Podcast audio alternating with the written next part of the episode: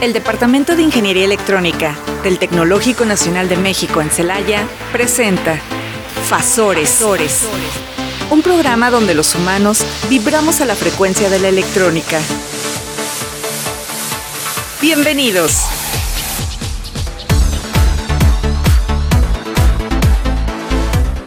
Muy buenas tardes, estimados radioescuchas. Estamos aquí en su nueva em, esta nueva emisión de Fasores, su programa por el 89.9 de FM Radio Tecnológico de Celaya. Y bueno, eh, estamos aquí un poquito a destiempo. Claudia, buenas tardes. Hola Fanny, ¿cómo estás? Sí, esta semana está está un poquito atareada. Recordemos que estamos en la, en la recta final de las clases. Ya está formalmente es la última semana de clases porque la próxima semana son cuartos parciales ya. Sí, y pues aquí estamos ya los muchachos eh, con proyectos, nosotros entregando a calificaciones y bueno, proyectando ya cómo terminar esto porque porque este semestre estuvo crítico, ¿verdad? Dramático. Así es. Efectivamente, o sea, la verdad es que un aniversario, un 65 aniversario que dio con muchas actividades, pero sí nos atrasó bastante. Sí, y nos dio, eh, nos perjudicó mucho en el tiempo. Así porque de pronto parece fácil de fuera ver, ah, qué padre, el TEC está de fiesta sí está de fiesta, sí hay muchas actividades, pero ¿qué hacemos con los temarios? Tenemos que andar a las prisas, los chicos tienen que redoblar esfuerzos y pues bueno, sí, sí nos viene a descomponer todo, mm. académicamente hablando, ¿no? Así es. Y bueno, estimados radioescuchas, pues este, comenzamos con Claudia, la sección de un este un em, caminando por la historia. Viaje por la un cultura. Un viaje por la cultura toca ahora. Así es. Un viaje por la cultura ¿Y cuál es el tema que nos tienes el día de hoy? Fíjate, Fanny, que hoy voy a hablar de manera general de los riesgos de los vehículos autónomos.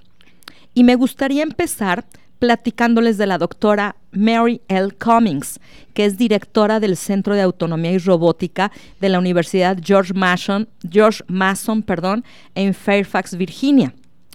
Ella es experta en sistemas autónomos y las publicaciones que tiene en revistas indexadas respecto a, este tema tienen casi 7.500 citas, lo cual habla de la calidad de la investigación que hace esta doctora. Ella además es una expiloto de combate de la Armada de Estados Unidos y trabajó de manera temporal como supervisora senior de seguridad en la Administración Nacional de Seguridad en el Transporte por Carretera de Estados Unidos. Las siglas son NHTSA, en inglés obviamente. Curiosamente, esta doctora se hizo muy conocida hace relativamente poco tiempo, pero no por todo este trabajo de investigación tan interesante que hace, sino por las publicaciones que hizo Elon Musk en Twitter sobre las declaraciones que ella hizo acerca de los autos Tesla. Ella dijo que el piloto automático debería únicamente ayudar al piloto a conducir, mientras que los usuarios lo dejan conducir solo y que esta es la principal causa de los grandes accidentes con los vehículos Tesla. Obviamente Tesla lo tomó personal, la criticó y pues inmediatamente todos sus fanáticos y seguidores se dedicaron a atacarla en las redes. Entonces pues ella inmediatamente reaccionó y dijo, yo en la Armada estaba acostumbrada a vivir peligros y vivía peligros todos los días, pero odio correr riesgos innecesarios, especialmente en la carretera. Entonces, esto hizo que en la NHTSA ella analizara datos sobre autos que operaban con diferentes niveles de automatización, es decir, datos duros. ¿Qué pasa en este accidente? qué tipo de auto fue, por qué se ocasionó el accidente. Y todo eso les, a ella le sirvió para presionar para que em, se redactaran estándares más seguros en torno a la autonomía. Y por ahí hay una publicación muy interesante donde ella toca temas muy críticos, ¿no? respecto a los automóviles de hoy que tienen sistemas avanzados de asistencia al conductor, eh, le preguntaron directamente, ¿estos coches con estos sistemas avanzados de asistencia al conductor son mucho más seguros que antes? ¿Y qué crees que respondió? No podemos decirlo porque no hay evidencia de que sea así. No podemos saber con la información que tenemos si es menos probable que ocurra un accidente en este tipo de autos. Pero de lo que sí se tiene información es que cuando se tiene un accidente en este tipo de autos con asistencia al conductor, es más probable que los tripulantes del auto resulten lesionados. Porque normalmente los autos que tienen este tipo de asistencia son conducidos a mayores velocidades. Ok. ¿Es culpa del auto? Mi personal punto de vista es que no. Es culpa del conductor. Se Así confían es. porque tienen esta asistencia y entonces le meten mayor velocidad, ¿no?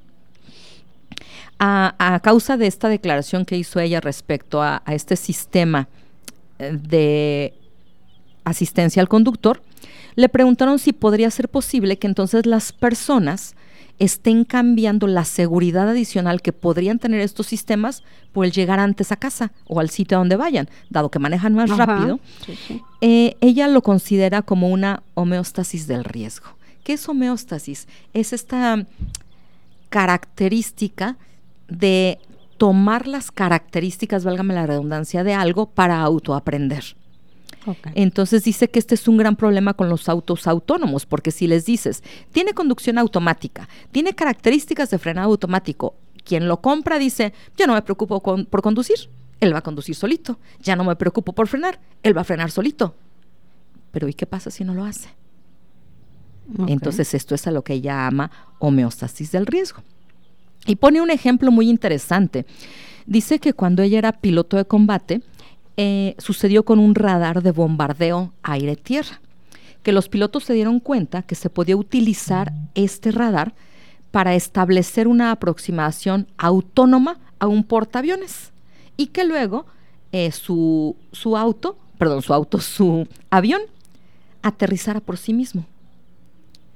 Dados los fanáticos, los, los, dado que los fanáticos, perdón, que los pilotos son fanáticos del control, esto sucedió así, por esa, por ese fanatismo al control. ¿no? Ah, pues mira, solito, eh, con este radar, yo detecto dónde está mi, mi, mi portaaviones y me voy solito. Pero el sistema no se ajustó a la plataforma de lanzamiento. Entonces ocurrieron por allí un montón de situaciones que hicieron que las personas se prepararan para enfoques más letales realmente que para lo que querían. Digamos que estaban queriendo jugar con su radar cuando realmente el radar estaba construido para otra cosa, ¿no? Y cuando intentaron usarlo para lo que no estaba construi- construido, se dieron cuenta que pues no, no tenía las características para eso. Para ello. Entonces, pues bueno, ha- hay, que, hay que tener mucho cuidado porque esto ocurre mucho en, en la realidad, ¿no? Este, ella dice que realmente la solución no es la autonomía parcial. Porque, ¿qué significa la autonomía parcial? Bueno, que el auto solo haga ciertas cosas solito. Ella dice que más bien la política debería ser que la computadora o conduzca o no conduzca. Es decir, la dirección, que tome la dirección del, del Ok. auto, ¿no? Que tome el volante, ¿no? Este, porque hay muchísimos autos comerciales ahora que tienen lo que se llama velocidad de crucero. Ajá. sí. Que vas conduciendo, simplemente ajustas a que la velocidad a la que vas siga a esa velocidad del auto. Pero tú tienes que tomar el volante. Sí. Y si tienes que bajar la velocidad, tienes que frenar. Y hay algunos autos que al frenar se quita la velocidad Sí, de crucero. Ajá, sí, Hay otros autos que al acelerar se quita la velocidad del crucero. Entonces tú tienes que estar pendiente o saber exactamente cómo funciona cambios, tu ajá. auto, ¿no? Ella dice que al poner la velocidad de crucero, este, el, el conductor no pierde la alerta al auto.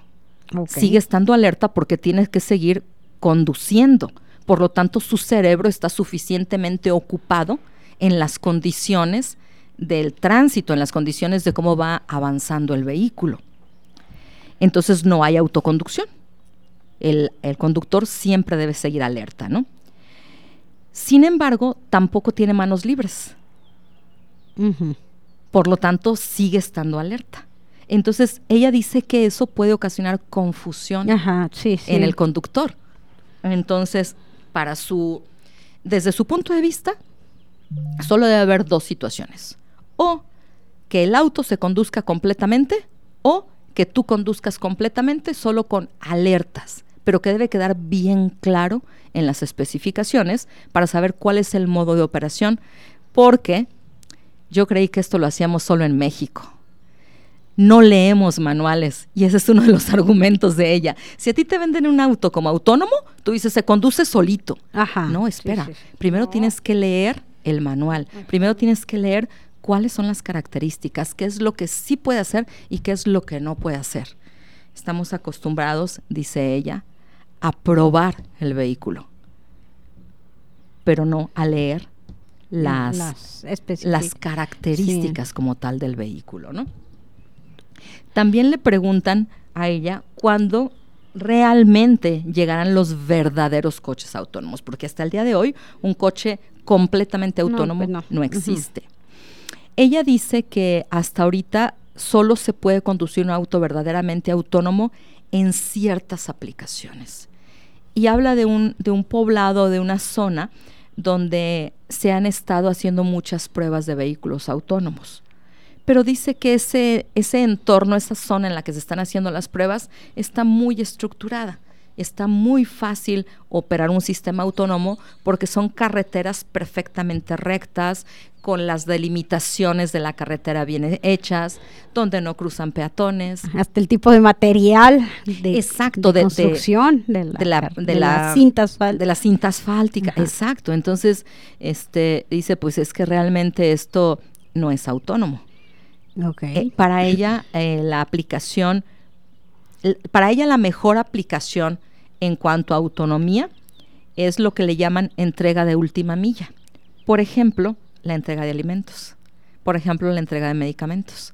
Que están bien estructurados y sabes a dónde van a llegar y cómo van a llegar y, todo lo demás, ¿no? Ella dice que esto hubiera sido muy útil, por ejemplo, en la pandemia o cuando se disparan los virus, para que ya no haya contacto biológico y que pueda haber este tipo, este tipo de entregas, ¿no? Sin embargo, también dice que el día en que la inteligencia artificial en los automóviles sea tal que se, puedan se pueda manejar autónomamente en cualquier condición, en cualquier tipo de carretera, sus ojos no lo van a ver. A pesar de que ella es este es experta en, en, sistemas autónomos, su investigación está hecha en el área de inteligencia artificial, o tal vez debido a eso, ¿no? No a pesar de, sino debido a que a que su investigación es a en que ella sabe, dice, sabe algo que nosotros no sabemos. pues bueno, a, mí me sorprendió enormemente eh, cuando entré a revisar su perfil en, el Google académico, ver la cantidad de citas, 7500 citas, o sea, citas, sí. Una de las cosas que se miden mucho en la investigación es no nada más cuánto publico, sino lo que publico, cuántas personas hacen referencia a ello. Eso significa que les está sirviendo. Entonces, más de 7.500 citas es increíble, ¿no? Eh, al menos en el área en la que nosotros trabajamos, una persona que tenga 3.000 citas es un semidios. Entonces, pues imagínate, 7500 citas. Ya está muy por arriba, cerca del Olimpo, como que. así es, así es, porque no es fácil, ¿no? No es fácil que en el mundo la gente tome de referencia tu trabajo. No, sí. O sea, y supongo que no solamente para otros trabajos, sino incluso para conferencias. Tú puedes hacer una conferencia y tomar información de lo de la investigación que ella sí, está. pero curiosamente, Fanny, eh, estas citas de las que te hablo, que están listadas en el Google académico, son citas en revistas. Eh, no, sí, pero me refiero que no solamente el ese, ese tipo de trabajos eh, sirve precisamente para desarrollar otros trabajos o para apoyar otros trabajos. Ah, ok, ok, sí, sí, sí, sí, Sino que también este, puede servir para difusión. Sí, sí, claro, y eso no está, no está listado. contabilizado en Exactamente, está, esta eh, referencia que te doy está en el Google académico, que normalmente cuando se hace una investigación es mejor buscar en el Google académico. Y, este, y ahí es donde está eh, esto. De hecho, en los últimos cinco años, del 2018 hacia acá, tiene más de 3.000 citas. O sea, es una mujer que actualmente sigue publicando y que publica mucho. O sea, en el 2023 tiene más de 200 citas. ¿Cuánto tiempo llevamos del 2023? Y tiene más de 200 citas, ¿no? Entonces, pues sí, este, y aquí está la lista de, de todas sus publicaciones y tal, y normalmente trabaja en control, en modelado, en métodos predictivos, en medición eh, autónoma, este, básicamente en inteligencia artificial, ¿eh? Eh, inteligencia artificial, automatización, arquitecturas de automatización. Entonces, vamos, tiene suficiente experiencia como para decir, pues sí, trabajamos en esto, pero el futuro no nos ha alcanzado, como dicen por allí, ¿no? Efectivamente.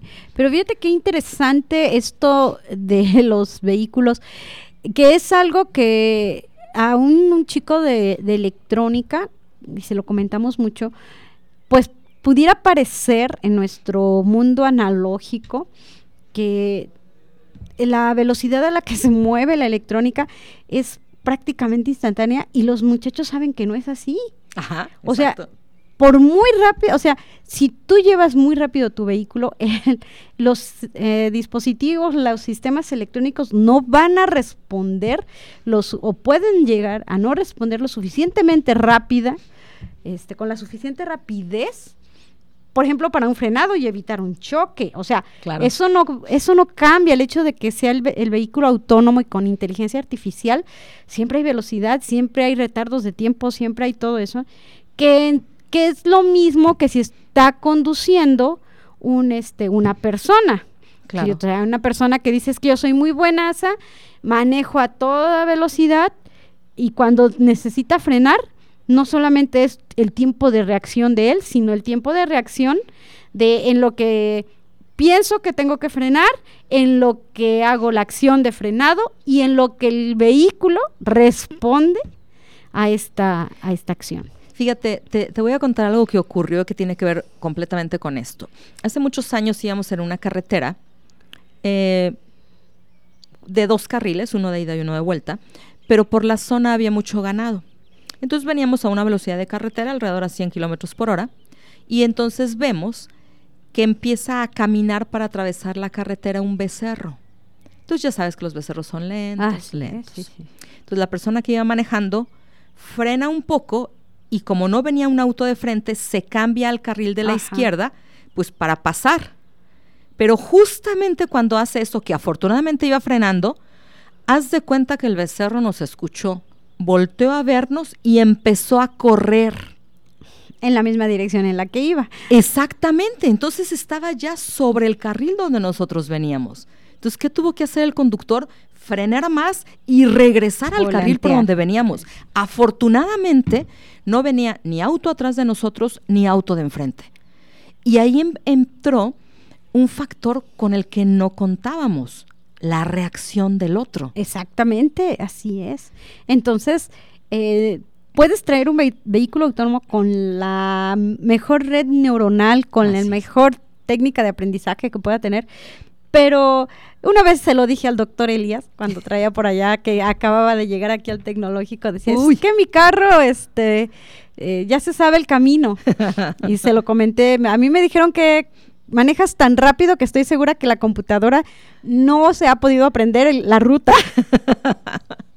Porque es la realidad. O sea, hay muchos factores que, que están fuera, si están fuera del control de, de uno como persona, este, en un vehículo es básicamente lo mismo porque son sensores. Así es. ¿Sí? Y, no y que requieren cierto tiempo para determinar, o sea, para recabar la información y luego trasladarla, convertirla a señales electrónicas, etcétera. O sea, no es algo instantáneo. Así es. Aunque se diga instantáneo, aunque se diga tiempo real, realmente no es así. Así es, efectivamente. Yo les pongo como ejemplo a los chicos. Este, podemos decir que la señal alterna que tenemos en nuestra casa pues es rápida. Estamos hablando de 16 milisegundos. Sí, claro. Para nuestro tiempo, 16 milisegundos, este, no vemos ni el parpadeo del LED que está alimentado. Exacto, Imagínense eh, a, las velocidades a las que ahora se manejan las computadoras y todo, pareciera que es instantáneo, pero no es así. ¿Sí? Entonces, Pues fíjate que es muy interesante esta investigación y estas declaraciones, ¿no? Sobre y lo peor es que cómo pegan, o sea, en lugar de tomarla con, digamos, por el lado positivo, como decimos, pues tratas de desacreditar, pues tampoco se vale, ¿no? Porque no se, eh, ella no, su objetivo no es desacreditar, sino que finalmente la inteligencia artificial debería de ayudar, más bien a proteger al humano que a este que a probar que eres más buenazo, ¿no? Sí, de, hecho, cuando yo leí todo esto me llamó mucho la atención la perspectiva de cada quien. Yo veo como que ella estaba intentando llamar la atención sobre no confiarnos con esta nueva tecnología. Y entonces el dueño de la empresa dice, no, me está atacando, es directamente contra mí. Y lo peor, toda la gente que lo sigue empieza a atacar a una persona que además estoy prácticamente convencida de que su capacidad intelectual y su formación académica es infinitamente mayor que la, gente que la, que la de la gente que la atacaba. Entonces se, se dan varios fenómenos ahí, ¿no? Una académica con experiencia que expresa su punto de vista por la libertad de expresión que todos tenemos y sin afán de molestar a nadie, cómo otra persona se siente agredida por esas declaraciones, la exhibe en Twitter, que Twitter no tiene nada que ver con los foros en los que ella publica. Y luego los seguidores de él le siguen el juego. O sea, espérame, esta mujer publica en foros científicos, fundamenta todo lo que dice. ¿Por qué no hacen un artículo científico donde eh, contradigan lo que ella dice fundamentado como ella lo dijo, ¿no? O inclusive puedes hacer una réplica, tal vez no tan científica, sino desde tu punto de vista. Claro, un ensayo. un ensayo. Claro. Sí. ¿Por qué? Porque yo lo estoy viviendo, ¿no? Yo lo estoy haciendo. Pero no así como que lanzo la piedra y escondo la mano y eh, que los demás me sigan, ¿no? Exacto, o sea, es estaría bien interesante hacer después un, foro de debate acerca de las redes sociales, ¿no? de cómo impactan, o sea, cómo inclusive en el trabajo científico han impactado. Bueno, yo no, no sé cómo le hayan impactado a ella, porque ella sigue haciendo sus declaraciones, sigue haciendo sus publicaciones. El caso, la muestra es perfecta. ¿Cuántos artículos lleva en este año? ¿Cuántas citas lleva en este año? Entonces, pues bueno, no podemos medir el impacto en ella. Ah, que me disculpen, pero pues hace lo que hace cualquier persona inteligente. no tomo en cuenta lo que no vale la pena, ¿no? Completamente de acuerdo. y creo que esa debería ser la, la postura más inteligente, ¿no? Así es. Y bueno, pues este, vamos a un corte y regresamos. No te desfases. Vibra a nuestra frecuencia. Estás escuchando Fasores. En un momento regresamos.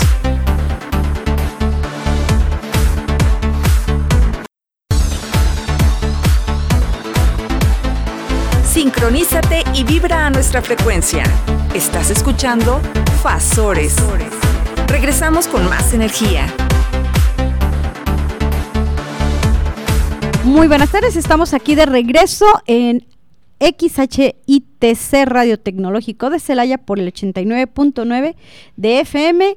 Y Claudia, pues también los invitamos a que nos escuchen en, si no tienen chance, los martes a las 12 en Spotify tenemos por ahí ya el podcast de Radio Tecnológico de Celaya. Pueden buscarnos como Fasores. Así es. Y bueno, también pueden seguirnos en nuestra página de Facebook, también con el nombre de Fasores.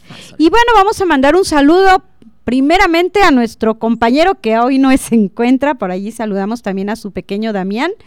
Este, Arturo, Espero que nos estés escuchando y este y que pues todo vaya bien, ¿verdad? Y si no, que escuche el podcast. También, efectivamente. Y también saludamos allá a Mirella, la secre de, electrónica.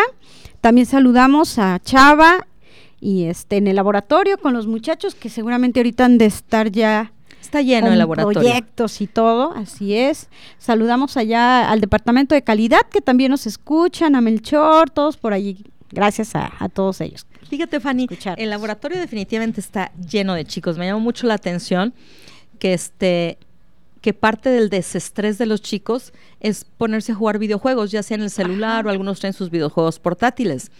Me llamó la atención que ahorita que yo venía bajando, pues desde que yo eh, salgo de mi cubículo, se escucha todo lo de abajo. y estaba escuchando el sonidito de que estaban jugando. Y había una chica literalmente tirada en el piso, usando como almohada su mochila. Ok. Yo supongo que descansando un poco. Y justamente cuando venía a media escalera, se incorpora y dice, ¿es un nuevo juego o ya pasaste de nivel? Porque escuchó cómo cambió la musiquita del teléfono que traía uno de los chicos. Digo, qué barbaridad, o sea, yo escucho, escucho, escucho. de verdad a mí me, no me gusta escuchar los videojuegos. Cuando está mi hijo junto a mí, le digo, bájale el volumen o ponle algo porque no me gusta a mí particularmente. Pero ella identificó que ya no estaba haciendo lo mismo. Lo mismo. Fíjate nada más. Bueno, igual y también se estaba quedando dormida. A veces cuando nos estamos quedando dormidos, captamos cualquier este ruido así ambiental. También es posible que nos estamos. Pero bueno. y pues muy interesante esta plática de los vehículos autónomos. Precisamente, si recuerdas, estuvimos aquí a Villa, señora eh, Padierna, que nos estuvieron platicando acerca de vehículos autónomos y una de las dificultades que tenían era precisamente porque en México, eh, con respecto a lo que mencionabas de las calles rectas, con cierto material en la cinta y todo, y nos dicen ellos, aquí en México eso no se da. No. O sea, es imposible esto. ¿sí? Entonces hay que recordar que precisamente de eso se trata, de, del aprendizaje que debe de tener eh, la red neuronal que está guiando la inteligencia artificial. Y si lo dejamos que haga lo que quiera, pues es como un niño pequeño al que dejamos que haga lo que quiera y a la mera hora lo, regañan los papás, ¿no? Porque no se comporta como debería. Bueno, tan, solo las calles rectas, Fanny. Así es. Aquí va, o sea, yo entiendo que esto se escucha un poquito fuerte, un poquito criticar a nuestro país y tal, no solamente a nuestro país, pero sí se da en nuestro país, que es lo que conocemos, que es lo que hemos visto y que es lo que podemos decir que no no son condiciones óptimas para hacer este tipo de pruebas. Así es, efectivamente, pues no. Pues muy interesante lo que menciona esta doctora. Mary eh, Cummings. Mary Cummings acerca de esto y, y no solamente, y como que forma parte de ahorita ese debate de la inteligencia artificial, ¿no? Así es. O sea, de si sí lo debemos de seguir, si es bueno, si es malo, si nos espanta o no nos espanta. Sí. ¿sí? Entonces, yo creo que, bueno, personalmente yo soy de la opinión de la doctora, no vamos a llegar a un nivel de inteligencia artificial de esa manera, ¿no? ¿En qué sentido? Pues realmente falta mucho, o sea, se quiere emular un cerebro, bueno, de hecho se abandonó hace muchos años la idea de querer emular un cerebro con como una red neuronal, porque definitivamente el cerebro humano pues no hay manera de estudiarlo bien, bien en vivo. O sea, te pueden hacer una trepanación, pero no ven qué está pasando. Solo medimos. Exacto. Y de hecho, ¿cuántas películas se han hecho al respecto, no, Fanny? De que si usáramos completamente nuestro cerebro, ¿de qué seríamos capaces? Así es. ¿Qué tanto de ciencia ficción es? ¿Qué tanto de realidad es? Lo que sí está previamente comprobado y medido es que utilizamos muy poca capacidad de la que realmente tiene el cerebro. Así es, efectivamente. Y se ve porque hay casos de chicos, eh, bueno, por ahí en algún momento leí de un chico ciego que patinaba y hacía otras actividades. ¿Por qué? Porque sus otros sentidos empezaron a agudizar, ¿no?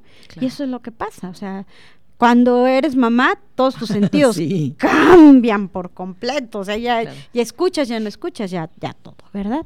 Pues muy interesante esta, esta plática de, bueno, esta posición de esta doctora. Y pues mm, aquí hay que recordarle a los muchachos, no comenten nada más por comentar en las redes sociales.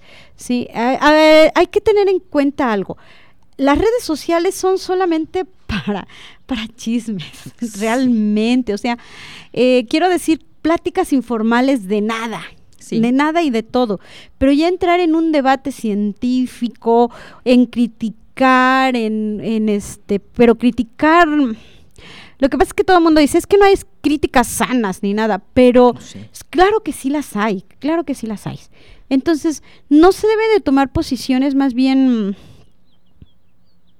Mm, se me fue la palabra, fascistas. Ajá, sí, claro. Sí, posiciones fascistas donde yo lo que yo hago es correcto y lo que tú haces, aunque sea lo mismo que yo haga, es incorrecto. Sí, es, es, bien, es bien este, interesante este fenómeno en las redes sociales, Fanny. Yo creo que sí sería, eh, estaría interesante debatir al respecto, porque es muy fácil escudarse detrás de una pantalla o inclusive detrás de un seudónimo. No es lo mismo escribir ahí que debatir frente a frente con alguien. Y la discusión, yo me acuerdo muchísimo que el ingeniero Simón, si por ahí nos escucha, le mando un gran saludo, en una junta de academia, saliendo de la junta, que había estado interesantísima porque había un montón de puntos de vista, saliendo me dijo, algo que disfruto más que una buena película es una buena discusión. Entendiendo por discusión el sentido estricto, ¿no? De exponer cada quien nuestros puntos de vista y, y decir por qué estamos o no estamos de acuerdo. Y eso es una discusión. Y una crítica es eso también, exponer lo que yo pienso acerca de un tema. Y ninguna de las dos cosas debe tener una connotación negativa. Exactamente, así es, pero bueno, en fin. Qué, qué interesante este, este artículo. Y bueno, eh, Claudia, yo voy a platicar eh, una, ya estamos a más de un mes, pero este, el mes pasado, Radio Tecnológico cumplió 45 años. Y bueno, lo retrasé un poquito porque traté de ubicar estudiantes y bueno, si nos están escuchando y alguien conoce algún estudiante de bachillerato de electrónica, técnico en electrónica, que haya estado aquí en el tecnológico por ahí de los años 78 a 80, 76, 78, ahorita van a ver por qué este, que pudiera platicarnos cómo es que empezaron las primeras transmisiones de radio tecnológico. Entonces, por eso lo retrasé un poquito. Por ahí este, tengo un contacto, pero no he podido comunicarme con él. Él no es de esa época, pero yo pensaba que a lo mejor podía este, tener conocidos, porque él estuvo aquí en, en el bachillerato, hizo fue técnico en electrónica de aquí del tecnológico, cuando todavía el tecnológico era bachillerato. Entonces, a, lo mejor si alguno de nuestros radioescuchas sabe o es el mismo o conoce a alguien que haya sido egresado de esa época de, del bachillerato como técnico en electrónica, que nos pudiera este, venir a platicar cómo fueron esas primeras transmisiones, ¿no? Y bueno, voy a platicar. perdón, sobre todo con la tecnología de la época, ¿no? es que a eso voy precisamente. Y por allí este, estábamos hablando que, este, por ahí de esa época, en el año, este, fíjate, estamos hablando, perdón, del año 68, no 78, ah, 68, perdón, de, de 1968 el Instituto Politécnico Nacional dona un equipo de transmisión a, nuestra institución, en aquel entonces Instituto Tecnológico Regional de Celaya, que incluía todavía en ese tiempo este bachillerato, ¿sí? o lo que llamamos escuela preparatoria. Entonces, eh, los alumnos de esa época y este empezaron a, a, transmitir y a jugar con este, con este aparato donado pero no se pudo concretar una estación como tal porque no había los permisos mm, este, necesarios por bueno por la Secretaría de Comunicaciones y Transporte este, de esa época, ¿sí? Pero bueno, eh, estamos hablando de este, de, de, este proyecto que los chicos pretendían en esa época, estudiantes del tecnológico, y fue hasta el 1972, es decir, cuatro años después, cuando eh, el profesor Juan, Juan Jesús Ramírez Cruz, eh, alumno pues en, ese entonces, junto con el director David Hernández Ochoa, ingeniero, David Hernández Ochoa, y iniciaron los trámites precisamente ante la SEP y ante la Secretaría de, eh, de Comunicaciones y Transportes de esa época para fundar una radiodifusora cultural porque aquí hay que recordar que eh, la UNAM y el Politécnico tenían este, ya sus, sus canales y sus radiodifusoras. Entonces, el Sistema Nacional de Institutos Tecnológicos de esa época era la primera eh, institución de, este sistema que se atrevía a, a lanzar un proyecto de esta magnitud, una radiodifusora cultural. ¿sí? Dos años después, el 20 de septiembre de 1974, se obtuvo esta, este permiso y entonces este, ya este, empiezan las, eh, pues todo el esfuerzo por, pues es que no es tan fácil con un este aparato donado eh, empezar a transmitir todo. Se requiere equipo, se requería infraestructura en cuanto al edificio y todo. Y finalmente, pues quedamos aquí en, el, en lo que llamamos el edificio rosa o la H, frente a nuestro ahuehuete donado allí por este un pintor eh, oaxaqueño, ¿sí? Que, que tenemos pues esta radiodifusora, ¿sí? Finalmente el 14 de abril de 1978, y esa es la razón por la que andaba buscando yo contactos, este, se inaugura en aquel entonces XEITC, Radio Tecnológico de Celaya. Aquí pudiera no haber mucho cambio para nuestros radioescuchas, pero la E estaba indicando que teníamos una transmisión en frecuencia modulada, que en ese entonces era de 1200 kilo, este, kilohertz, de amplitud modulada. Cuando cambiamos a FM, entonces cambia el nombre de la radio, perdón, la clave de la radiodifusora a XHITC. ¿De acuerdo? Entonces, pues ya con esto, este, eh, este ¿por qué, ¿por qué fue un 14 de abril? Pues porque es la fecha de nacimiento de nuestro tecnológico, de fundación de nuestro tecnológico, y se está, se aprovechó precisamente este, esta, este aniversario del tecnológico para inaugurar oficialmente ya las transmisiones de Radio Tecnológico de Celaya. Fanny, perdón que te interrumpa, este nuestros radioescuchas no lo saben, yo te lo había comentado a ti al inicio, tengo una junta en Campus 2 entonces, me tengo que ir corriendo. Eh, perdón, eh, te dejo que sigas con tu con tu sección. Me encantaría quedarme. Escucha muy interesante, pero prometo escucharte en el podcast. Por hoy me despido, pero nos escuchamos la próxima semana. Perfecto. Bueno, ya, se despide la maestra Claudia. Y bueno, continuando con, con esta plática, este se, festejando entonces el 20 aniversario de nuestra institución, el 14 de abril de 1978, se inaugura oficialmente la primera transmisión de Radio Tecnológico de Celaya. Y esta es la razón por la que estaba buscando yo información a ver de qué, quién estudiantes habían estado detrás de este proyecto. Y nuevamente hago la invitación, si conocen alguno o ustedes mismos son eh, fueron participantes, partícipes de esto, pues que nos pudieran enviar un, saludo o si pudieran venir a nuestro espacio y platicarnos acerca de cómo estuvo en esa época esta, este proyecto de, Radio Tecnológico de Celaya. ¿sí? Eh, Radio Tecnológico de Celaya ha tenido eh, muchos aportes de diferente, em, hemos tenido personalidades como Miguel, Ángel Granados Chapa, exdirector de Radio Educación, que también es fundador del periódico La Jornada, y Rafael Garza Aldape, ex rector de la Universidad de Guanajuato. ¿sí?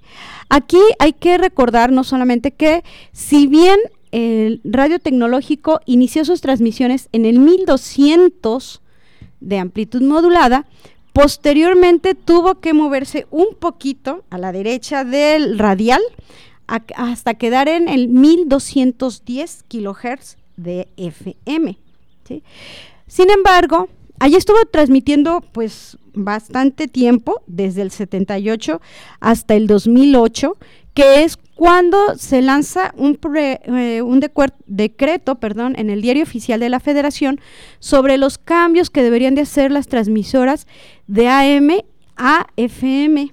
Entonces, de acuerdo a este decreto, se solicita cambiar las frecuencias de AM a FM para optimizar el uso, aprovechamiento y explotación de esta banda de frecuencias. Y esto también porque para liberar bandas y poder tener mayor participación de otras radiodifusoras, porque ya se nos estaba eh, saturando la banda de AM y entonces eh, Radio Tecnológico también inicia proyectos con el doctor Noé Vela Aguirre del Departamento de Ingeniería Electrónica para hacer precisamente este cambio de AM a FM y finalmente estuvimos un tiempo transmitiendo tanto en AM como FM, hasta que finalmente, este, dos años después, 2010, 2014, 2012, definitivamente se deja de transmitir en, F, AM y nos quedamos en el 89.9 de FM, que es nuestra frecuencia radial este, actualmente. Entonces, eh, bueno, este, queremos felicitar a Radio Tecnológico porque precisamente acaba de cumplir 45 años al aire y teniendo transmisión las 24 horas del día, no solamente en temas eh, científicos, académicos, sino tenemos este, de cultura general, de música, de arte.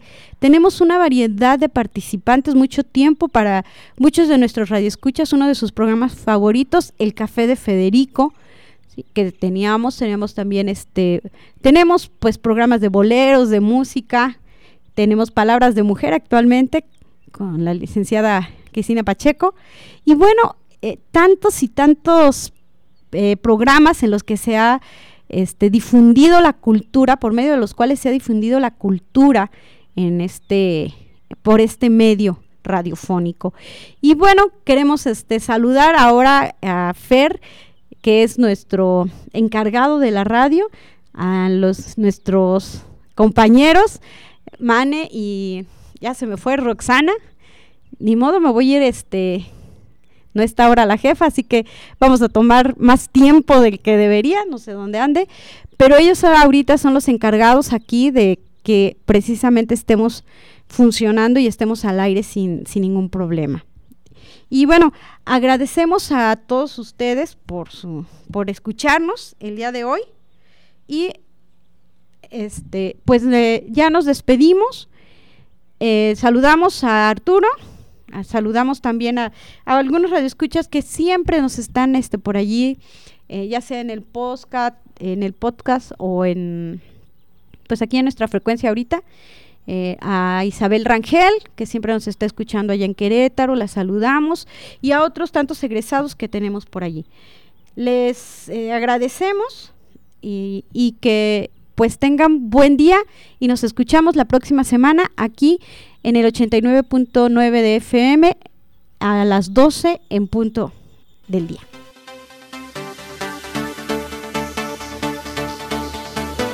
Se amortigua la señal. Te esperamos la próxima semana en una emisión más de Pasores. Vibra a nuestra frecuencia. Una producción orgullosamente lince del Tecnológico Nacional de México en Celaya.